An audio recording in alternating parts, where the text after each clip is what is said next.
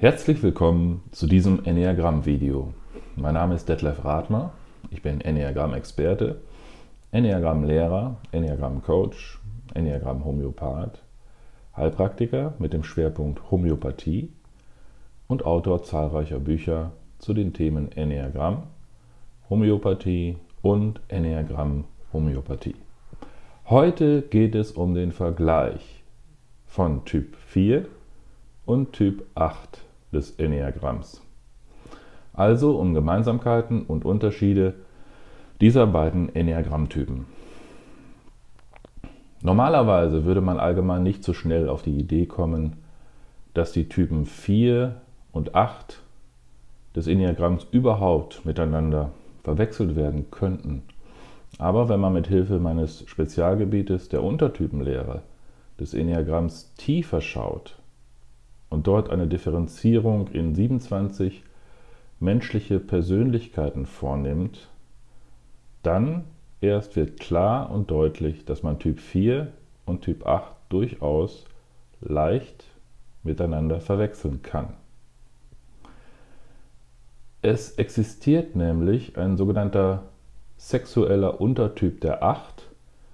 Er ist der Verstärkungsachter der also seine Leidenschaft verstärkt auslebt und der dem sexuellen Untertyp der Vier mitunter sehr ähneln kann. Das liegt daran, dass der sexuelle Achter ein äußerst emotionaler Mensch ist, genauso wie der sexuelle Untertyp der Vier. Denn Typ 4 ist ja allgemein schon der emotionalste Typ des gesamten Enneagramms. Darüber hinaus sind diese beiden speziellen sexuellen Untertypen von Typ 4 und von Typ 8 sehr besitzergreifend, häufig im Wettstreit, in Beziehungen zu anderen. Und sie haben ein gewisses, äh, man könnte das nennen, territoriales Denken und Fühlen.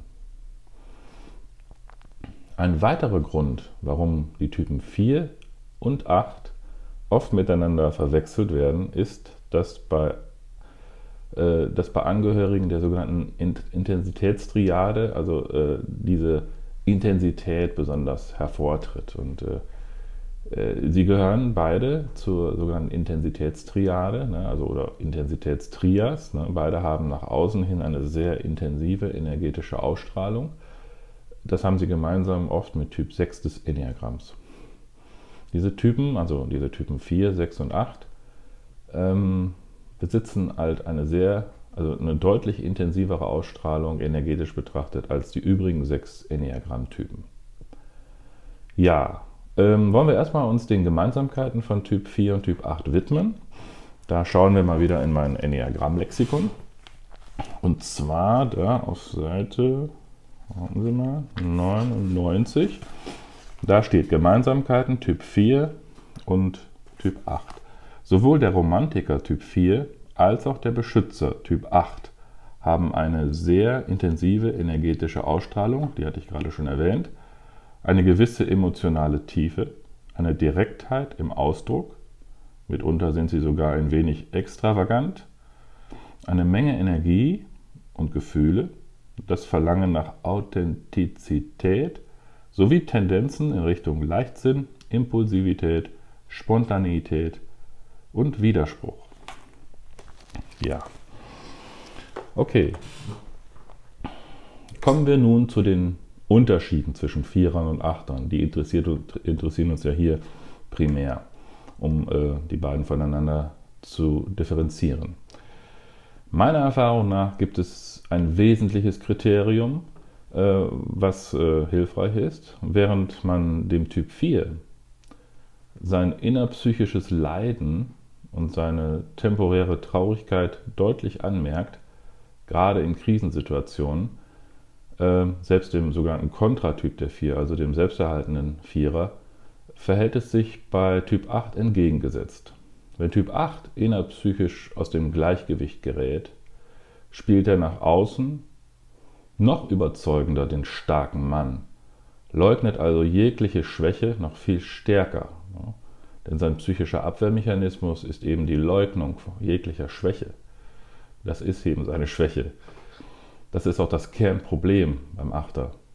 Und für ihn selbst oft ein jahrelanger, schmerzhafter Erkenntnisprozess, bis er das wirklich verstanden hat und auch umsetzen kann, indem er fortan auch Schwäche zugeben kann, zeigen kann und äh, lieben lernen kann, indem er sich in Richtung seines Entspannungspunktes der Zwei begibt und lernt, dass wahre Liebe und Hingabe nur jenseits von Stärke, Kontrolle und Macht existieren kann. Nun möchte ich anhand der drei differenzierenden Fragen, wie üblich in diesen Videos, die Unterschiede von Typ 4 und Typ 8 herausarbeiten. Frage Nummer 1. Hast du eher die Auffassung, dass du im Leben niemals alles bekommst oder erreichen kannst, auch wenn du es oft insgeheim versuchst? Dann bist du eher der Typ 4. Oder aber bist du eher der Auffassung, dass du alles im Leben bekommen und erreichen kannst, was du dir wünschst, was du begehrst. Das ist eher die Auffassung von Typ 8. Entschuldigung. Also Typ 4 ist eher, äh, hat eher die Einstellung, dass ähm, seine Wünsche, sein Verlangen, seine Erwartungen in Zukunft wahrscheinlich nicht erfüllt werden. Das ist die Grundhaltung von Typ 4. Sie mögen durchaus Wünsche haben, aber im Grunde ihres Herzens glauben sie eher nicht daran, dass ihre Wünsche dann zukünftig auch wirklich realisiert werden können. Einige Vierer sind gar erstaunt, wenn sie das Erwartete dann wirklich auch bekommen. Einige Vierer verharren gar auf ihrem Weg, jetzt ihre Ziele zu erreichen. Noch andere Vierer gehen gar aggressiv ihren Zielen nach, aber immer mit dieser gewissen, tendenziell pessimistischen Grundhaltung, dieser eher unbefriedigten Haltung dem Leben gegenüber. Ein Ausdruck der umgewandelten, umfunktionierten Gefühlsenergie, die typisch ist halt für Typ 4. Typ 8 hingegen weiß immer genau, was er will und wie er das Begehrte auch bekommt. Sie haben, also die Achter, die haben die Grundhaltung, die Einstellung und den festen Glauben, dass sie alles im Leben erreichen können, potenziell. Und sich letztlich alles irgendwie besorgen lässt, ne? wenn sie es denn benötigen. Achter erwarten für gewöhnlich, dass ihre Bedürfnisse befriedigt werden. Mitunter werden sie schnell aktiv und holen sich einfach das, was sie meinen zu benötigen. Natürlich bekommen Achter nicht in allen Situationen immer alles, aber in den meisten Fällen schaffen sie es irgendwie als Bauchtypen mit überschießender Handlungsenergie ausgestattet, die Objekte ihrer Begierde am Ende in den Händen zu halten. Frage Nummer zwei: Wie triffst du deine Entscheidungen? Mehr aus dem Gefühl heraus, also emotional, dann bist du eher Typ 4, oder mehr aus deinem Bauch heraus, also instinktiv, dann bist du eher Typ 8. Typ 4 als Herztyp des Enneagramms mit seiner umgewandelten Gefühlsenergie trifft fast sämtliche Entscheidungen aus seinem Herzen heraus. Seine Hauptintelligenz, also sein Hauptintelligenzzentrum ist eben sein Herz.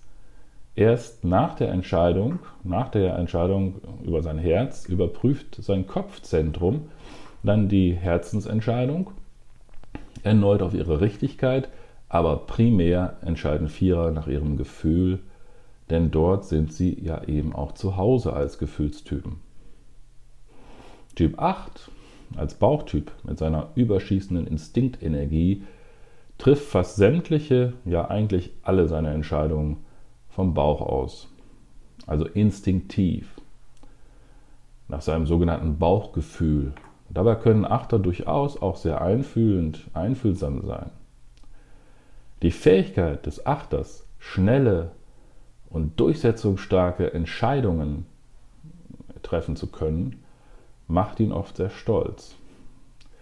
Ist die Entscheidung dann aus dem Bauch heraus, also instinktiv getroffen worden, überprüft auch Typ 8 genauso wie Typ 4 diese Entscheidung erneut durch seine Verstandesaktivitäten, also durch die zusätzliche nachträgliche Einschaltung seines Kopfzentrums.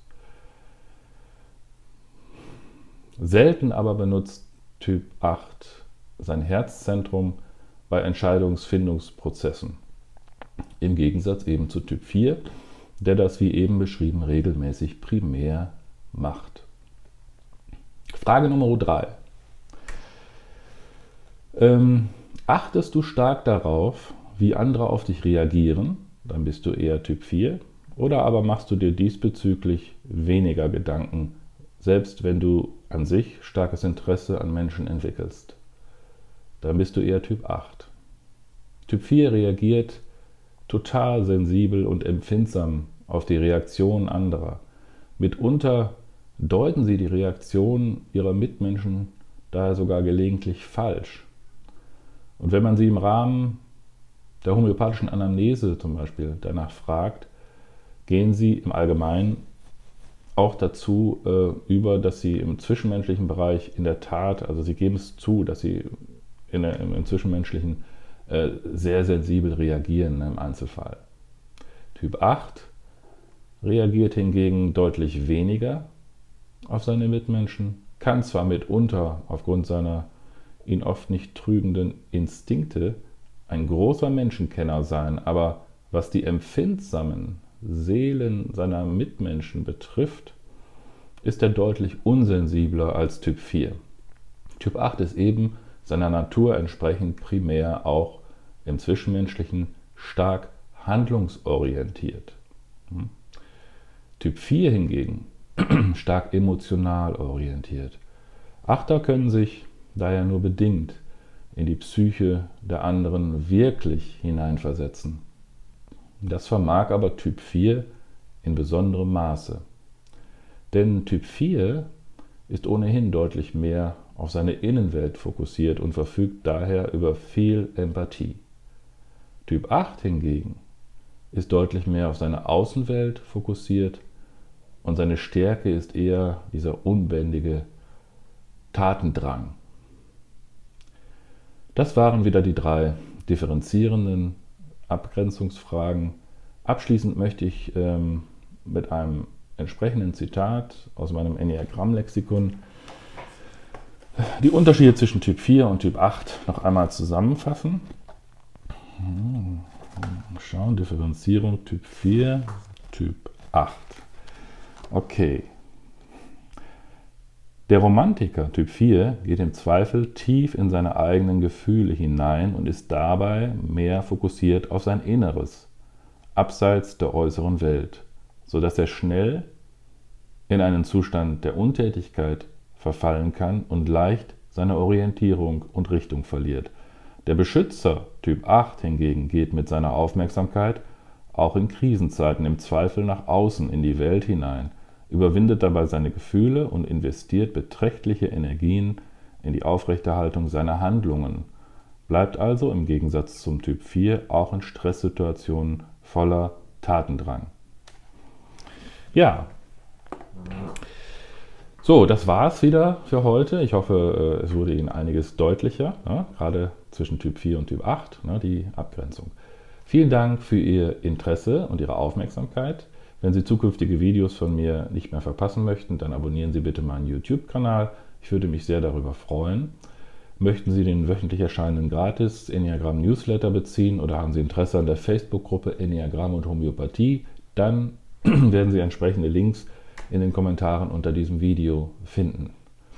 Wenn Sie an der Heilung chronischer Beschwerden, also eigener und den von Angehörigen oder Freunden, interessiert sein sollten, dann verschaffen Sie sich bitte einen genauen Überblick auf meiner Webseite www.psychologische-homöopathie.de. Dort finden Sie umfassende Informationen rund um meine therapeutische Tätigkeit als Heilpraktiker und Homöopath in meiner Naturheilpraxis in Bellerbeck bei Münster in Nordrhein-Westfalen. Beachten Sie diesbezüglich ferner, dass in bestimmten Fällen auch die Möglichkeit einer Anamnese über Skype bequem von zu Hause aus möglich ist. Durch das Kontaktformular auf meiner Homepage können Sie ebenfalls bequem einen Termin zur sogenannten Erstanamnese vereinbaren. Bei, bei etwaigen Fragen können Sie mich auch gern anrufen oder eine E-Mail an detlefradmer.t-online.de äh, direkt an mich persönlich schreiben. Zu guter Letzt noch ein schöner Aphorismus von Huang Po, dem berühmten chinesischen Zen-Meister. Die Toren leugnen, was sie sehen, aber nicht das, was sie denken. Die Weisen verwerfen das, was sie denken, aber nicht das, was sie sehen. In diesem Sinne, machen Sie es gut, leugnen Sie nicht, was Sie sehen. Bleiben Sie gesund und bis zum nächsten Video. Bye.